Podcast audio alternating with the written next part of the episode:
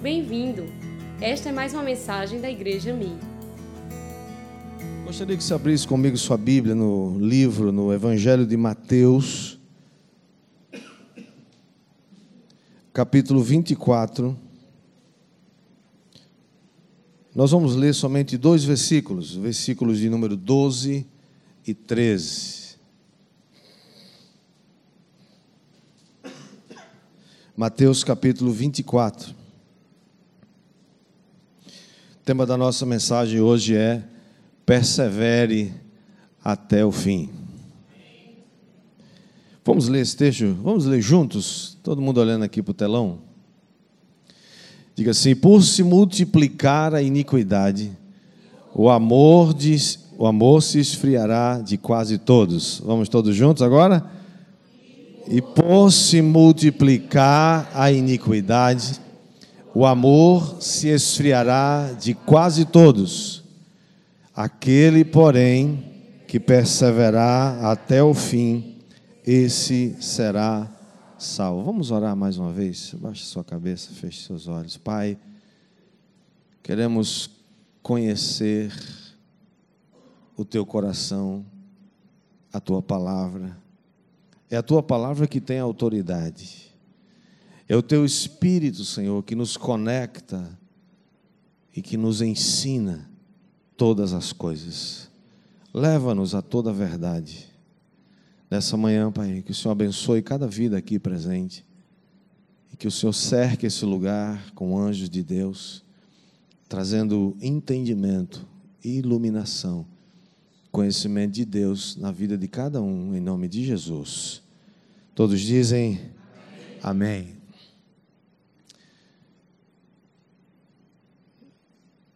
Não é como você começa que conta, é como você termina.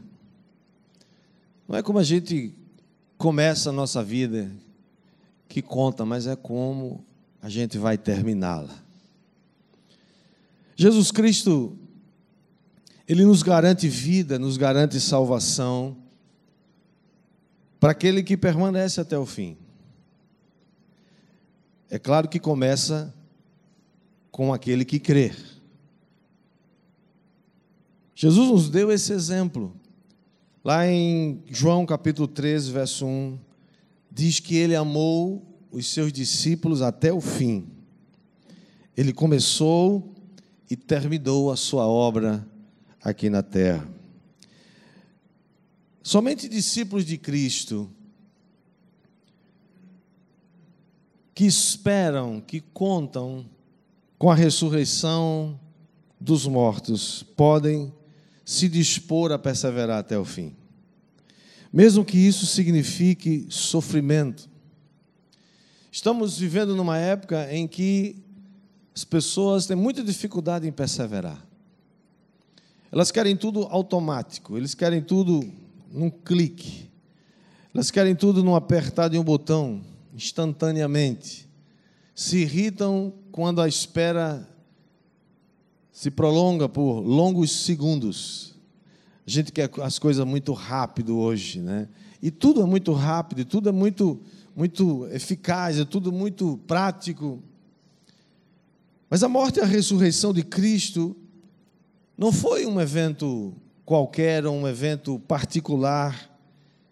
E, e nem aconteceu somente para beneficiar alguns discípulos de Cristo, algumas pessoas daquela época que Jesus vivia. A morte e a ressurreição de Cristo representaram para, a humanidade uma grande intervenção de Deus.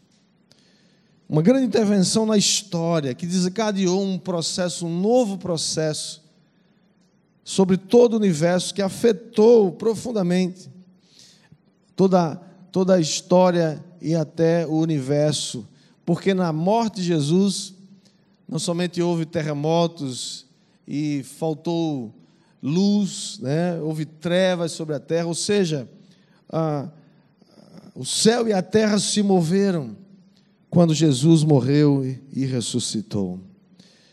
No capítulo 24 de Mateus, esse que lemos, Jesus estava saindo do templo em Jerusalém Quando um dos seus discípulos, que aqui não é mencionado o nome, encantado com a arquitetura, com a, a, a beleza do templo, diz para o Senhor assim: Mestre, veja que pedras, veja que construções. Esse templo, o templo reformado de Herodes, era uma das maravilhas do mundo antigo. Era um colosso, era uma coisa belíssima, descrito pela literatura. Mas esse discípulo anônimo parece que tem mais do que uma admiração arquitetônica. Ele, ele tem algo mais. Ele é como se ele acreditasse realmente na indestrutibilidade daquele templo ou daquele prédio, daquela coisa magnífica. E havia então se tornado comum as pessoas não somente irem a Jerusalém para adorar, mas elas iam a Jerusalém, a Jerusalém também para adorar não só a Deus, mas o templo. Eles ficavam embevecidos com aquilo. E mais ainda, é como se o templo, na mente dos judeus daquela época, fosse um fiador, um garantidor, vamos dizer assim, né, da causa de Deus. Jesus diz então para aquele discípulo, talvez para os seus discípulos que estavam ali. Ele diz: Você está vendo tudo isso? Não ficará pedra sobre pedra que não seja derribada. E essa declaração profética haveria de se cumprir alguns anos mais tarde, quando, no ano 70, o templo e a cidade de Jerusalém foi destruída pelos romanos, pelas tropas do general romano Tito. Jesus agora acha-se assentado, então, no Monte das Oliveiras, que fica do outro lado, olhando para o templo, separando somente o vale do Cedron. Os seus discípulos se aproximam dele e perguntam. Essa foi as perguntas que o pastor Moraes fez aqui no domingo passado, quem estava aqui pela manhã. E eles fazem a seguinte pergunta: Mestre, Dize-nos quando sucederão essas coisas e que sinal haverá da tua vinda e da consumação dos séculos. Mateus 24, versículo 3. No verso 4, Jesus responde para eles assim: Olha, vejam que ninguém vos engane, porque virão muitos em meu nome, dizendo eu sou Cristo, e enganarão a muitos. A perseverança, irmãos, é algo que é afetada profundamente pela apostasia. A Bíblia fala sobre a apostasia várias vezes. E uma das marcas da apostasia dos últimos tempos é o engano. Não é sem razão que Paulo, escrevendo a Timóteo, capítulo 4, verso 1, ele diz: Ora, o Espírito afirma expressamente que nos últimos tempos Alguns apostatarão da fé por obedecerem a espíritos enganadores e a ensinos de demônios. Vivemos numa época, irmãos, de tanta inversão de valores, que eu receio que tem muita gente achando que a porta estreita é a porta larga e a porta larga é a porta estreita. Pessoas que não estão percebendo o engano e a mentira que subjaz a muitas afirmações. Jesus então continua falando de acontecimentos que teriam lugar à medida que, ele, que nós lemos esse capítulo 24 de Mateus. Nós percebemos que Jesus está falando de alguns eventos que, embora estão conectados, mas estão separados cronologicamente. Jesus está falando da destruição do templo de Jerusalém, mas ele está falando também da aparição de falsos mestres, falsos profetas. E ele também está falando da segunda vinda de Cristo, também chamada de parousia, e o fim de todas as coisas. Esses assuntos estão ali correlacionados. Jesus começa a falar sobre eles, mas eu gostaria de destacar hoje, e essa mensagem vai continuar, se Deus permitir, no próximo domingo. Queria destacar hoje e refletir sobre esses dois versículos, o versículo 12 e o versículo 13, que diz: E por se multiplicar a iniquidade, o amor de quase todos Outra versão diz: o amor de muitos esfriará. Aquele, porém, que perseverar até o fim, esse será salvo. Nós vimos domingo passado que apostasia é a negação da fé acompanhada de uma revolta contra Deus. É impressionante ver hoje pessoas assim, pessoas que até saíram, se dizem que saíram da própria igreja e assumiram uma postura hoje contra a igreja, falando mal da igreja. E aqui nesse texto Jesus diz que por se multiplicar a iniquidade. O que é iniquidade? Iniquidade é pecado, mas é mais do que isso. É, iniquidade é um pecado cometido sem cerimônia. É aquele pecado que você já não liga mais, você já não é mais, você já não, tá, não, se, não te incomoda mais. É aquele pecado que você comete e você não tem nenhum alarme, você não tem mais nenhuma, nenhum, nenhum sinal. É um estado permanente de rebelião contra Deus. Isso é iniquidade. É, essa, é esse tipo de postura que vai crescendo ao longo do tempo. Mas aquele que perseverar até o fim, esse será salvo. E a pergunta que eu gostaria de fazer hoje, para a gente refletir, é: por que é que tantas pessoas não perseveram? Por que é tão fácil pessoas entrarem e saírem das igrejas? Aliás, tem uma estatística, não sei de onde é essa fonte, eu acho que é meio chute isso, mas tem gente que diz que tem outra igreja fora da igreja, que já passaram pela igreja e que por alguma razão não voltaram mais.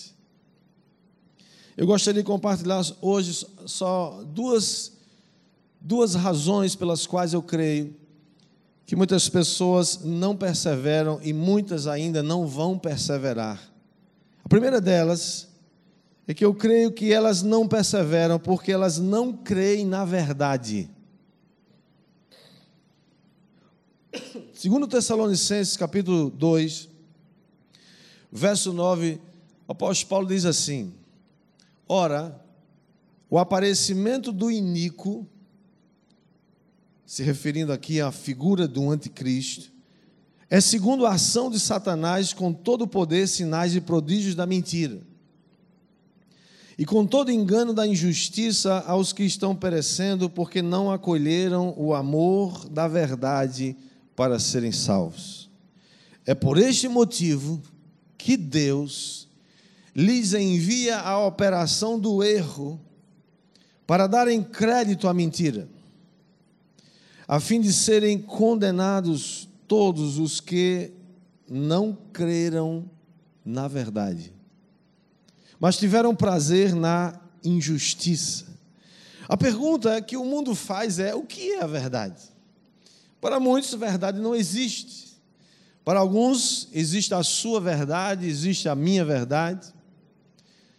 Quando Jesus estava diante de Pilatos, e Jesus disse que veio para dar testemunho da verdade, Pilatos perguntou: Mas o que é a verdade? É claro que ele, como romano, não sabia.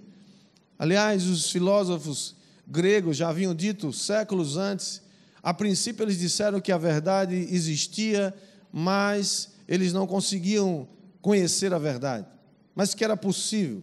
Século mais tarde, eles admitiram que a verdade não era possível o ser humano conhecer a verdade.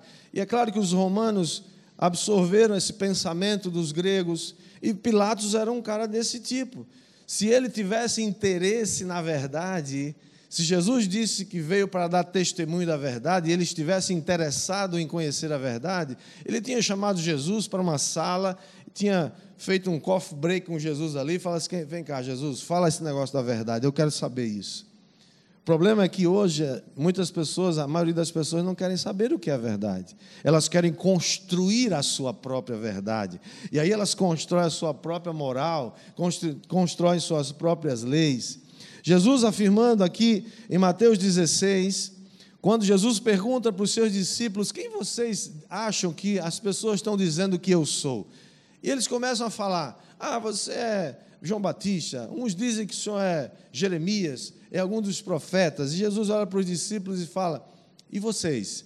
O que, é que vocês acham que eu sou? Então eles dizem assim. Aliás, Pedro responde dizendo: Senhor, tu és o Cristo, o Filho do Deus vivo. Então Jesus lhe afirmou, verso 17: Bem-aventurado é você, Simão Barjonas, porque não foi carne e sangue que revelaram isso a você, mas meu Pai que está nos céus.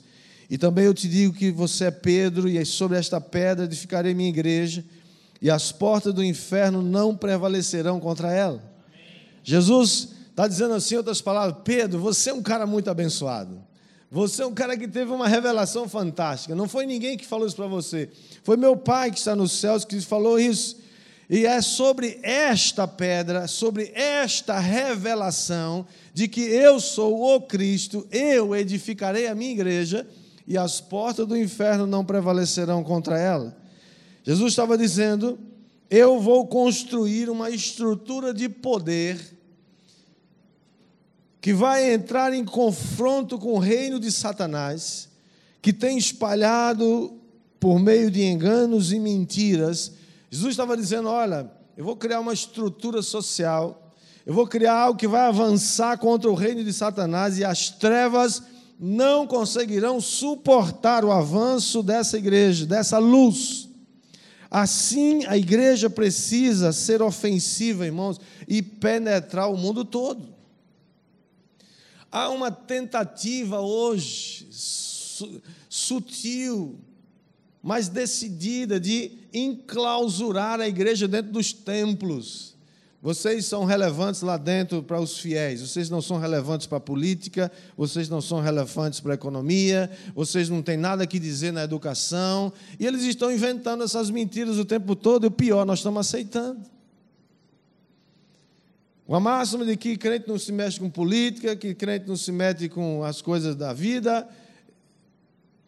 A palavra de Deus é um manual de fé e prática, ela tem tudo para dizer a qualquer coisa, e todas as esferas da vida ela tem algo a dizer. Diga amém. Agora, quando você decide enfrentar a mentira com a verdade, isso vai causar confusão, sim ou não? É por isso que Jesus disse: Eu não vim trazer paz à terra.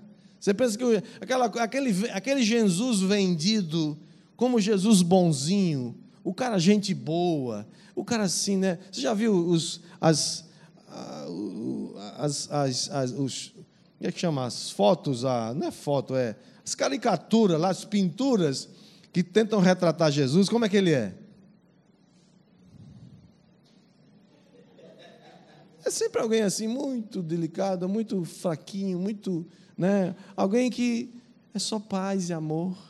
Você já imaginou Jesus com a zorraga na mão, botando aquela galera para fora do templo? As pessoas iam ficar escandalizadas, iam, ficaram, obviamente, com Jesus. Mas isso, isso reflete, irmãos, o que Jesus disse: eu não vim trazer paz, eu vim trazer espada. Por quê? Porque a verdade vai colidir com a mentira, não tem jeito. Ah, a igreja é tão boazinha, mas quando a igreja diz, olha, não ao pecado, vai, vai incomodar alguém.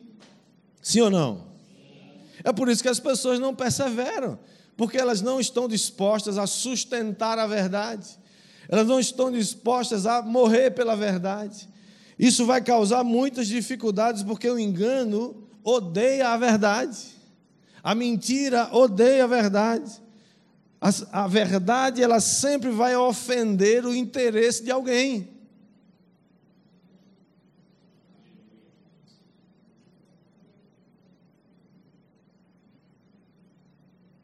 Mas essa é a terceira mensagem que eu não consigo sair desse tema. Desde o início do ano que Deus está me incomodando sobre isso. A primeira mensagem desse ano foi: calcule o preço. Ser cristão tem um preço. O preço que você não pode pagar, Jesus já pagou. Salvação é de graça. Mas discipulado e ser cristão vai custar tudo de você. Última semana foi remova os tropeços. Tem muita gente tropeçando e não vai perseverar por causa dos tropeços, que não é capaz e não quer e não deseja remover da sua vida. Hoje o Senhor está nos levando a falar sobre perseverar. A Bíblia diz que a igreja de Cristo, irmãos, é o fundamento e a coluna da verdade. Paulo escrevendo aí na Timóteo, capítulo 3, verso 15, ele diz: Mas se eu demorar, você saberá como se deve proceder na casa de Deus, que é a igreja do Deus vivo, coluna e fundamento da verdade. A igreja é o fundamento, é a coluna da verdade. Jesus falou isso para os seus discípulos, certa vez, e eles estavam interessados em um Messias que libertasse o povo do jugo de Roma.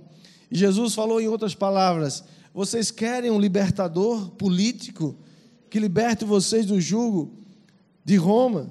O que vocês precisam é permanecer na minha palavra, permanecer na verdade. Porque se vocês permanecerem na verdade, a verdade vai libertar vocês. Nada contra quem sai por aí repreendendo e dando, está amarrado, não sei o quê, mas quem liberta não é essas coisas, quem liberta é a verdade. Jesus disse: Eu sou a verdade. João capítulo 8, 31, você conhece o texto, ele diz: Se vocês permanecerem na minha palavra, são verdadeiramente meus discípulos, então. A gente sempre cita João 8,32: E conhecereis a verdade, a verdade vos libertará. Mas ninguém vai conhecer a verdade sem antes permanecer na palavra de Deus, que é a verdade. Amém. Quem está entendendo, diga amém. amém. É por isso que Jesus começou a dizer a seus discípulos: Olha, eu estou indo para Jerusalém, eu vou morrer. Estou indo para a capital do país. Eu estou indo lá onde está o trono de Satanás. Lá eu serei entregue, serei maltratado, serei crucificado, mas ao terceiro dia eu vou ressuscitar. E Pedro, sempre Pedro, né? Acabou de ter uma revelação fantástica, tu és o Cristo, começa a dizer, Senhor, o que é isso? Peraí, pera, pera, pera. Você está exagerando, cara. Você está muito radical. Você está um crente chato. Tem que ser mais inclusivo. Você está um crente muito cheio, para com isso. Vai lá em Jerusalém, eh, pega as criancinhas, as criancinhas não faz mal a ninguém, ora por elas, impõe as mãos, né? cura alguns enfermos e sai fora, cara. Fica de bem com essa galera aí. Essa turma só quer mesmo que você é, valorize o trabalho dele. Não vai bater de frente com esses, com esses esses caras da lei aí, com esses caras da. esses sacerdotes, eles são os caras aí que estão aí há anos, há séculos. E Jesus olha para Pedro e fala: Pedrinho. Jesus não fala mais com Pedro, Jesus fala com o demônio que começa a falar na boca de Pedro. Aí para trás de mim, Satanás. Você não entende nada das coisas de Deus. Você não entende nada. Você, para mim, é uma pedra de tropeço. Sai fora. Uma igreja que vai levar a verdade até o reino das mentiras vai causar muito conflito. Se uma, essa, para mim, é uma das características de uma igreja de Cristo. É uma igreja que faz o bem, com certeza. Jesus andava por toda parte fazendo o bem porque Deus era com ele. Mas uma igreja de Cristo que leva a verdade vai ser perseguida em algum momento. Vai, vai, vai provocar confusão em algum lugar. Vai ter conflito. Quando Jesus nos convida, irmãos, a ser testemunhas da verdade, isso vai bater em alguém uma hora. Aliás, esse texto, essa, essa expressão, quer dizer mais do que testemunhar a respeito de algo. Quer dizer, olha, vocês, vocês são capazes de serem testemunhas, até se for preciso se tornarem mártires. Vocês não vão abrir mão da verdade. É por isso que alguns de nós preferem ir logo para o céu.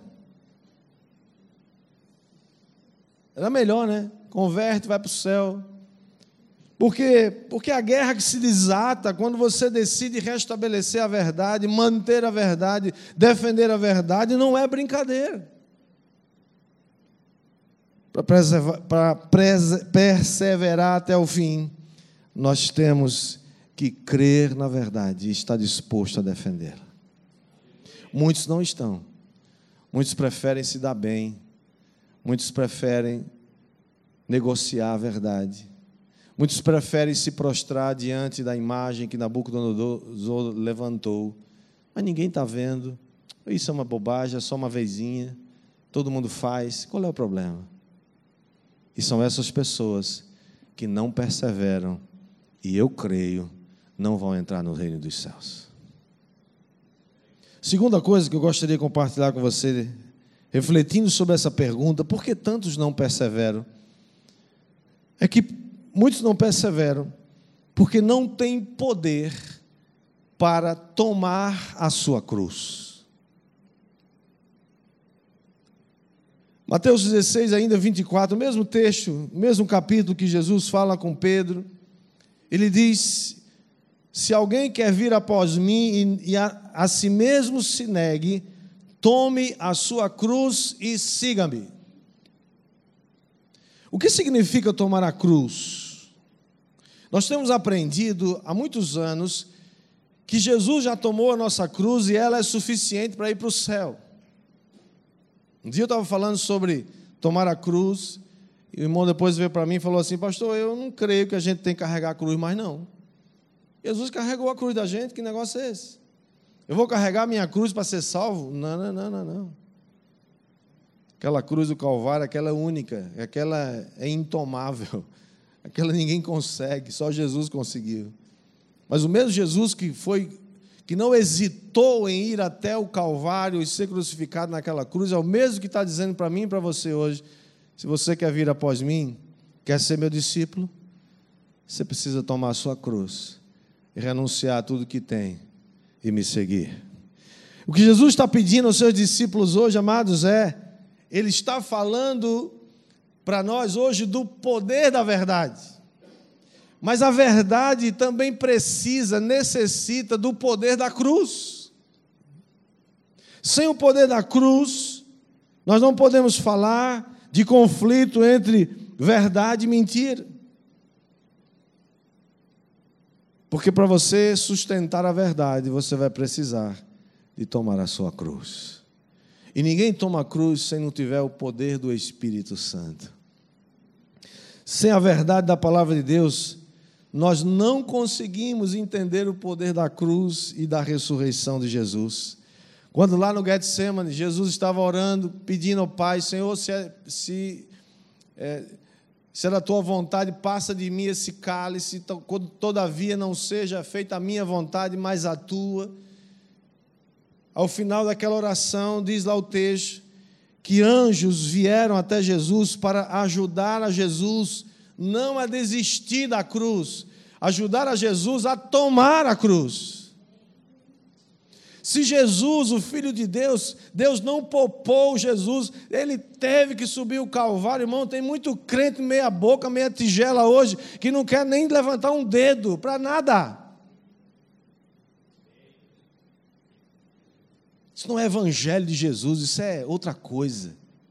Essa religião barata, sem custo nenhum. Seus discípulos, naquela hora, ficaram com medo, dormiram e fugiram.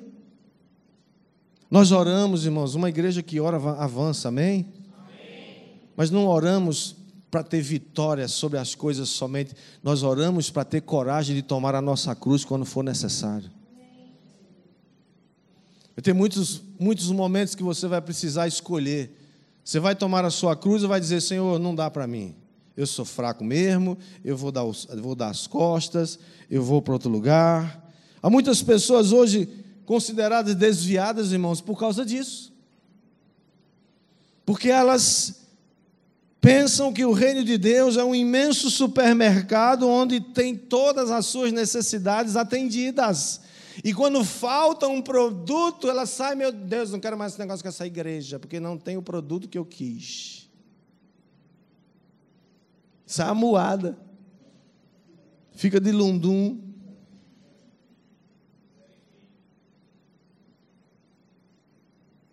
Nosso negócio, irmãos, não é sobre como influenciar pessoas. O negócio dessa igreja não é como agradar as pessoas. Nós somos muito agradáveis aqui, eu acho. Nós somos, gostamos de abraçar, sim ou não? Sim. A gente decidiu ser uma igreja abracional. Né? Gostamos de abraçar, isso é, faz parte do DNA da gente. A gente descobriu que 90% das pessoas gostam de abraço, só 10% não gostam. Então, para a gente não, não, é, é, para não ficar só respeitando os 10%, a gente decidiu abraçar os 90% e a gente crê que os 10% vão gostar também de abraço quando a gente começar a abraçar eles. Isso é uma benção, isso é uma maravilha, lógico. Mas o nosso negócio não é esse. Nosso negócio, irmãos, é confrontar o reino das trevas, destruindo a mentira e implantando a verdade. Qual é o poder que vai transformar nações corruptas como o Brasil? Alguns acham que vai ser com uma revolução da educação. Não vai.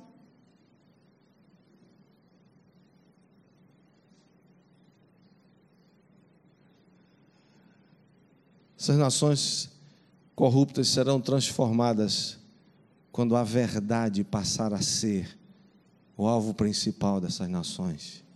Quando nós começarmos a ensinar a verdade e pagar o preço de ver essa verdade sendo ensinada. Temos que aprender com os reformadores. Temos que voltar 500 anos atrás, talvez um pouco mais. Reformadores estavam dispostos a tomar a sua cruz, estavam dispostos a a pagar o preço, eles começaram a traduzir a Bíblia, que era proibida. Só quem tinha acesso era o clero, eram os sacerdotes. E eles começaram a traduzir. John Wycliffe, no, no século XIV, ele começou traduzindo a Bíblia para uh, o inglês. E por causa disso ele foi condenado, ele foi julgado e condenado como herege. Mas eles não conseguiram matar John Wycliffe. Alguns anos depois da sua morte, John Hus foi queimado vivo na estaca como herege em Praga. Ele se tornou um reformador através dos escritos de John Wycliffe. Ele teve coragem. Alguns anos mais tarde, eles, a igreja daquela época foram, foi até a sepultura de Wycliffe tiraram de lá os seus ossos e os queimaram simbolicamente. Jogaram as cinzas no rio, porque, segundo eles, ele não era digno de ser enterrado no solo sagrado ao redor da igreja. Mas John Wycliffe e John Ross foram capazes de tomar a sua cruz para defender a verdade. Martinho Lutero, do século XVI, você conhece a história. Martinho Lutero era professor de uma universidade de Wittenberg. Ele estava estudando o Novo Testamento, que Erasmo havia traduzido em Cambridge. Até aquele momento, até aquela época, as pessoas só conseguiam ler, só existia disponível a, a, a versão da Vulgata Latina de Jerônimo. O problema é que Jerônimo fez algumas alguma tradução fora do contexto, ou que Erasmo não concordou. Por exemplo, Jerônimo traduziu a palavra arrependei-vos por façam uma penitência. E Erasmo disse: não, essa palavra quer dizer arrependimento, é mudança de atitude, é metanoia. E ele disse: a justificação não é por obras e nem por indulgências, a justificação é somente pela fé, não é comprando indulgências para dar para o Papa. Ele sabia do risco que ele estava correndo. Até o dia que ele pegou as 95 teses e pregou lá na porta de Wittenberg, você conhece a história. E a partir daquele dia, um ribuliço começou a acontecer, porque as pessoas começaram a copiar essas teses e começaram a espalhar pela Europa. E agora isso começa a gerar aquele burburinho na verdade, Lutero tinha o desejo de que esse debate fosse feito a partir das universidades. Mas isso ganhou um, um, um âmbito muito maior. O que acontece é que em 1521, Lutero é convocado para se explicar diante do tribunal religioso. Um mentor de Lutero chamado Frederico, duque da, da Saxônia, pediu e conseguiu um, um, um salvo-conduto. Um, seria hoje, talvez na linguagem de hoje, um habeas corpus preventivo. Para que, caso ele fosse condenado como herege, ele não seria queimado na fogueira. Na verdade, ah, uma garantia que não valia nada, porque John Rose também conseguiu esse salvo-conduto e eles o queimaram na fogueira mesmo assim. Lutero que sabia que ele estava correndo um sério risco, mas ele tinha decidido tomar a sua cruz e no, dentro do tribunal, naquele dia, os seus livros estavam postos em cima de uma mesa e o acusador falou para Lutero: Lutero, esses livros são seus? Foi você que os escreveu? Lutero disse sim. E o acusador disse: Você está disposto a negar a tudo que está escrito neles? Aqui nós temos, dizia o acusador, dezenas de teólogos de um lado que dizem a mesma coisa, e do outro lado está você sozinho, que está dizendo outra coisa. Você acha que você está certo? Você, como você pode ser tão orgulhoso? Como você pode ser tão orgulhoso? E ele terminou a acusação dizendo: se você não se arrepender e negar tudo que você tem escrito nesses livros, nós vamos ser obrigados a declarar você um herege. E Lutero sabia muito bem qual era o, o preço e a condenação e a pena era morte na, na na fogueira. O desafio para Lutero naquele momento era: você está disposto a tomar a sua cruz ou você vai salvar a sua vida? O que, é que Jesus disse? Quem perder a sua vida por minha causa, acha lá. E quem salvar a sua vida, vai perdê-la. Lutero decide passar uma noite em oração, pede 24 horas e todos os seus amigos vão orar por ele. De manhã, no dia seguinte, ele comparece diante do tribunal, ele está diante do poder religioso, ele está diante do poder do imperador, ele está diante do poder da igreja. E ele diz a famosa frase, né? Ele diz: Me desculpem, eu não sou orgulhoso, mas não vou voltar atrás, a menos que alguém me convença a partir das Escrituras Sagradas, eu não posso e não vou me conformar com o erro, com a cultura, e nem estou aqui para me salvar. Não é seguro e não é certo ir contra a sua própria consciência. A história, você já sabe, ou se você não sabe, estude, vale a pena você ler sobre isso. O que, que acontece depois disso? Lutero não é queimado na estaca, isso foi o começo da reforma.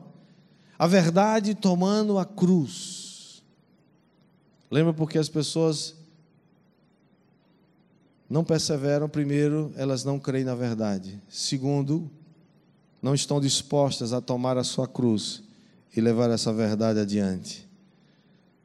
Isso é o que Jesus está ensinando a Pedro em Mateus 16, quando ele disse: Eu edificarei a minha igreja sobre a verdade e, a, e o poder do engano não vai prevalecer contra ela. A luz sempre vai destruir o mal, diga amém. amém. Para transformar o Brasil, eu creio que nós estamos sendo convidados a se tornar como o profeta Elias e confrontar Acabe e Jezabel. Há muitos profetas de Baal hoje a mentalidade de Jezabel está presente hoje na Babilônia de hoje. O jeito dela pensar. O Acabe, que é um acabado, coitado, não tem nenhuma voz ativa, ela manda em tudo. O culto é dela, ela ensina as pessoas a se prostituírem, a comerem de coisas sacrificadas aos ídolos. Nós temos que confrontar os profetas de Baal, que estão ao nosso redor. Mas sabe, Só a verdade pode transformar esse mundo caído. Mas não vai ser sem a cruz. Não vai ser sem o poder do Espírito Santo, que faz possível você e eu tomar essa cruz e ir até o Calvário. A advertência, irmãos, vale para todos nós hoje e até Jesus voltar. A iniquidade vai se multiplicar e o amor de muitos vai se esfriar. Eu peço a Deus que eu não esteja nesse grupo que vai ter a fé esfriada por causa do aumento da iniquidade. Peço a Deus que eu esteja no, esteja no grupo que vai perseverar.